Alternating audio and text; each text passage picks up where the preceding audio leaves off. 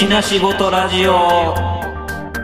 よしなしごとラジオ取り留めのないことにこそ大切なものが宿っている。そんな答えのない問いににじり寄るつれづれトークラジオ。お相手はトミーと。うちです。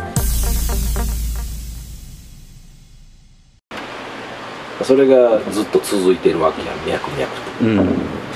で今ニーズに合わせて110まで拡大して125まで拡大してて、でもその通りやと思う。な今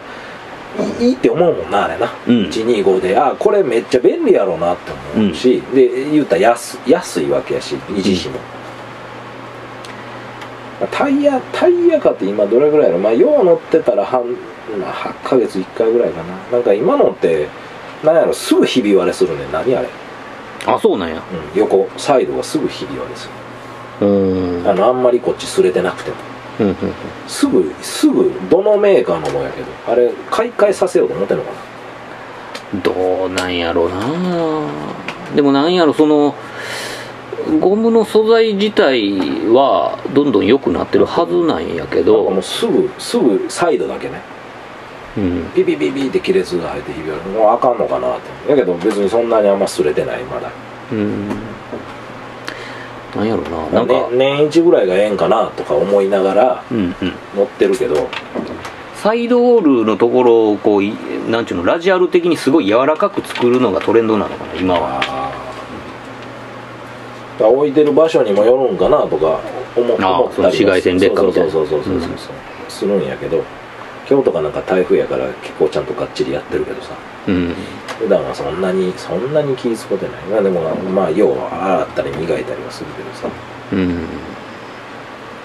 いやでももうあれやでね110とかでも完成形かなってめっちゃ思うね自分日常使いでも。うん。4足あって横型でもう十分ひねったら80ぐらいまで出るから。あでまあ2人乗りもできるしね。積載量もまあまあ重たいのを放り込んでも大丈夫だし。なんかだから日常使いでその全部のバランス的にいいかなとは思ってんのは110っていう、まあ、125でもいいんやけどあれぐらいのカテゴライズが一番いいのかなと思うけどね。最初だからそのインジェクションモデルが出た時にやっぱ若干の不安があってその50でうん50とか。まあいろいろその環境のことを考えたらやっぱもうキャブでは無理っていううん。のももちろんわかんねんけどでもも水冷出てきた時と一緒やな。ううん。やっぱキャブが積み重ねてきたその技術の蓄積とかあとなんちゅうのタフさみたいなものっていうのをあそのインジェクションに置き換えた時に結局まあなんていうんかじゃあ電気仕掛けになるわけやからあのバッテリー上がったとてまあねキャブ車やったらまあなんか押し掛けでも何でもみたいなノリっていうのがやっぱ通用しなくなるとしたらその株のタフさというものになんか影を落とすんちゃうやろかみたいな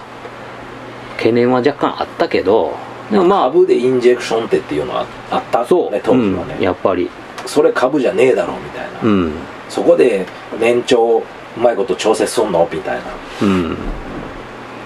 っていうところがあったけどでも今やもうなんていうんかそのぐるっとキックでぐるっとフライホイールが回ったぐらいの電力でまあなんかインジェクションもまあ動きますよ的な感じになりそのもうもはやなんか壊れるとこもそんなにないですよみたいなね安定してる、うん、感じになってきたからまあまあこんなんやったらまあもうもはやキャブと一緒の扱いみたいなタフさを期待してもいいのかななんて思うとまあそれはキャなんていうの株についてでもまあいいのかなみたいな。あさっき言う年いった人たちがみんな色めきだって買いたいって思ってるわけやから僕の世代か、僕ら世代よりちょい上らへんうん。の人たちでしょ多分。うん。ワイワイ言うてるのうん。なからず僕らより10下の若い子がう色めき立つ数はいたとしても少ないと思う。まあいない。半数以下やと思う、うん。パーセンテージで言ったら、それがキャブやとか言うてんのやったら余計そうやと思う余計そうやもん。そんなんどうでもええみたいな。むしろお金と時間があるんやったらあの旧車買いたいって思ってはる人の方が多いと思うから。うんうん。えこんなんこれぐらいの値段で買えんのまだえあの動かしてないやつあるみたいな。その元コンポとかで全然ゼロキロのやつがあるような。ね、なんかその例えばその株が目指してるそのタフな働く車の相棒のみたいなラインで行くんやったらそのキャストホイールのチューブレス。っていう進化ってそれはこう正常進化やと思うんですね。だから125がやったやつや。うんそう。だからやっぱりチューブタイヤってパンクしたら面倒くさいしでどこででもほんなら修理できんのかっつったらもうなんていうの株のパンク修理を引き受けてくれる町の自転車屋さんがもう絶滅してるやん。そうそうそう。なっていく。結局結局「おい!」ってすぐ行けるわけじゃないし、うん。なら予約待ちかみたいな。みたいな感じになったらもうそこで足止めやんみたいな感じになるんやったら何そのあガソリンスタンドで修理してくれんのかな？2輪のチューブレス。どうなんやろ？分かれへんけど。でもまだなんか同じ道具で直せれるやん。車のやつと。やしまあまああの修理キット持っててもまあなんか例えばまあホイール外さんでいいとかタイヤリムから外さんでいいとかっていうのから考えたら株がもうそのなんか仮にパンクしたとて止まらずに走り続けられるっていうタフさを求める上でまあ、は行く隙間で言うたら走行になるよね。そうなるべきやん。進化はね、うん。だからまあ今の125ないしアジアン株がもうそうやからうんそうそうキャストホイールなってるから、まあ難しいところでデザイン的にはスポークあのいいんやけどなあれはあれで。やけどまあ悪くはないよね。そう。だからそれも持っていきようといううん。か、キャストのデザインも悪くなくなってきたから。そうなんよね。だか別にら合わせホイールでもいいぐらいやけど。うん。ほんまは。うん。軽かったらうん。コブスター的なやつ。あそうそうそうそう。全然アルミの合わせでもいいぐらい。うん。まあ17インチどれぐらいのあれでできるかわからへんけど。そうやな。でもまあそういうふうな考え方ができればなんていうかまだもうちょっと伸びしろなんか実用車としての伸びしろまだあるよみたいなところはあると思う。な海外でそうやってやることによってのリターンもあると思うから。そう割とだからそのそういう意味ではあの日本のユーザーがあの昔ながらの伝統を守りすぎる嫌いがあるというかなんかそういう新しいものをなかなかこうよしとしないというかこう頑固者が多いというか。125が売れてるとこってそこら辺じゃないの？だからそこら辺をこう変えていこうという流れというかか変わっていってる、もうええがなっていそううそうそうそう。ニーズを。そこそそそこもええやろっていう感じになってるよね、確かにそうやな。125のあの感じ。で今次ハンターあれ出さないわけないからね。だからまあ出さないはずはないうん、だからあのなんていうのこうあのデモ車通りにアップマフラーで出るかどうかはちょっと分かれへんけどもまあでもほぼあれでしょ。うんあんな感じになるんじゃないの？とりあえず C125 ベースのなんかちょっとワイルドバージョンっていうのはおそらくまあ出るだろう。ってなると名もなハンターじゃねえたちが。にわかハンタ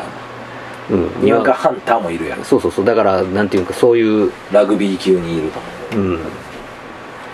成長の民謡しか認めない人たちみたいな。とのこうね血で血を洗う争いが。あの何オリジナル至上主義。至上主義者たちがねいるでしょう。それはもうなんなんていうのもう、ね、CT じゃないのはハンターじゃない。ってじゃないもう原理主義者が。原理主義者がね。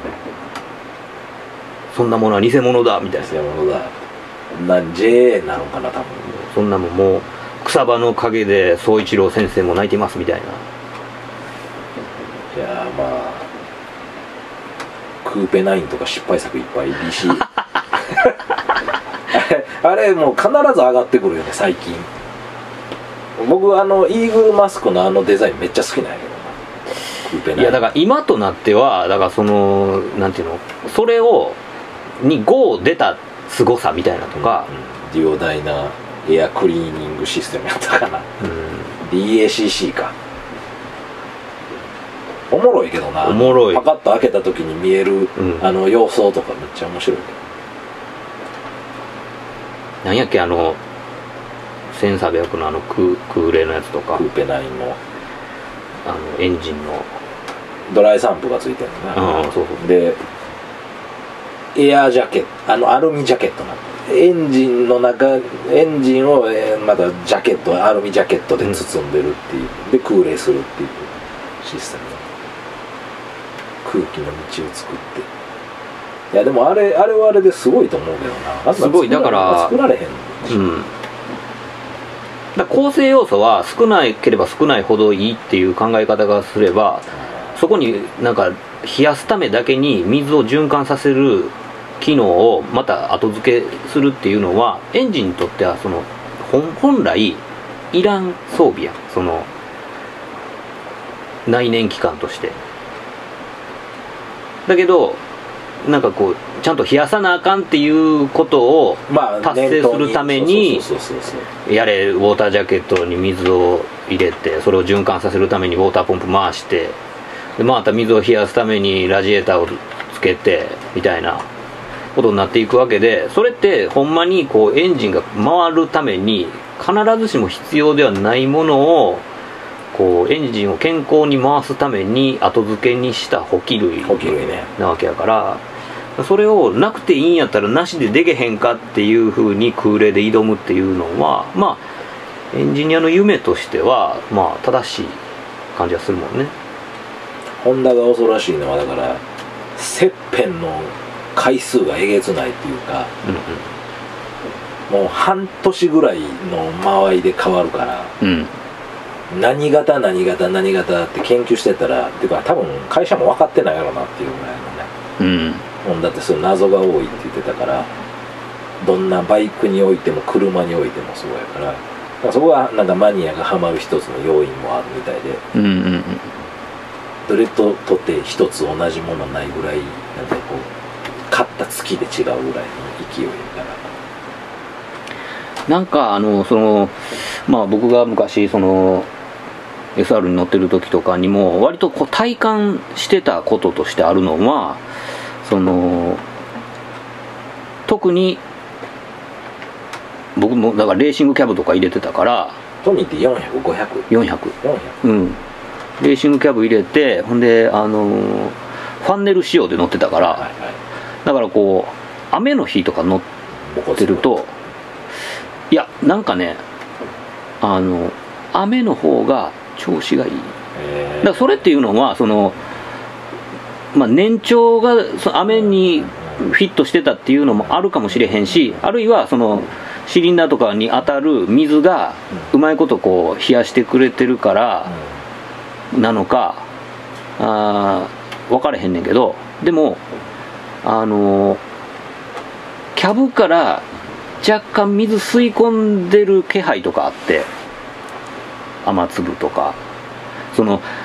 リアタイヤがこう巻き上げた水しぶきみたいなのがリアフェンダーに当たってそれがもう細かい霧みたいになったやつとかがちょうどこうキャブの周辺いわゆる当時のあのスカチューンみたいな感じでこうエアクリーナーボックスとかを全部取っ払ったところに漂ってるのをこう吸ってんじゃねえって思うことがあって。でその吸ってる方がなんならこの具合がよくレスポンスが良くなる感じってこれ一体何なんやろうなって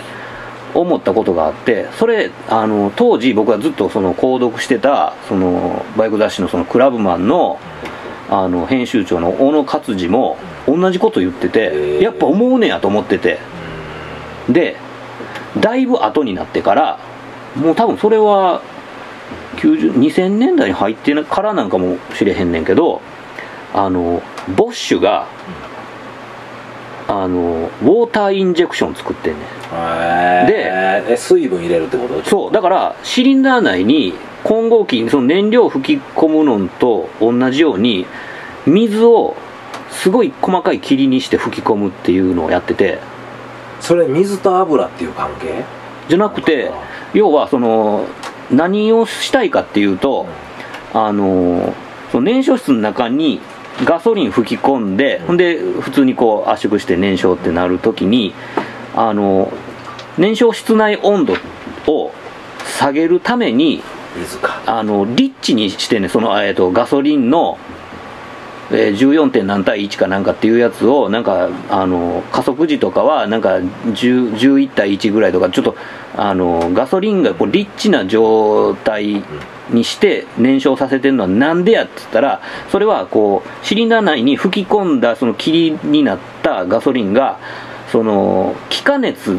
そのシリンダー内のどこかに付着してバッて蒸発する時にこう気化熱を奪う。それであの燃焼室内温度を下げる。効果があるから実はそのために費やしてるガソリンの量がまあまああるよっていう話があってで燃費を良くするためには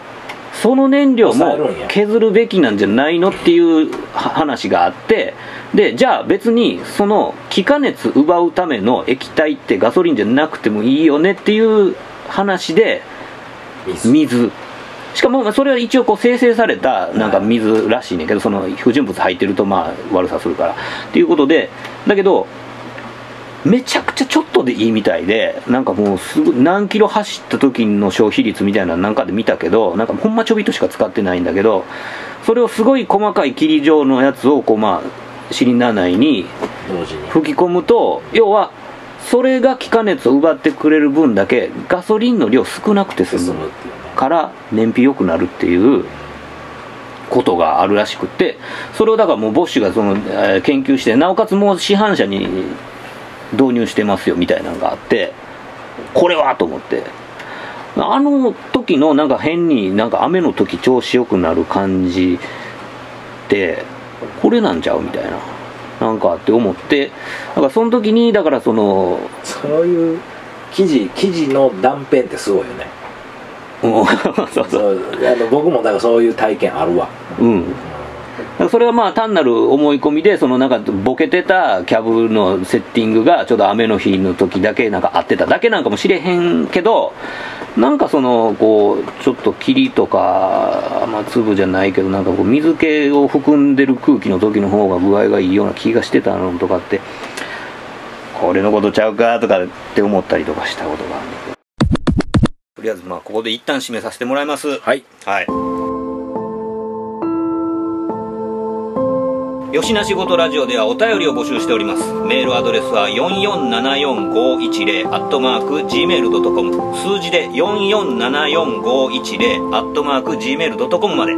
質問、ネタ、ご意見何でも構わないのでどしどしお寄せください。お寄せくださいよというわけで吉な仕事ラジオ今回はこれまで続きは次回の講釈で。ろしく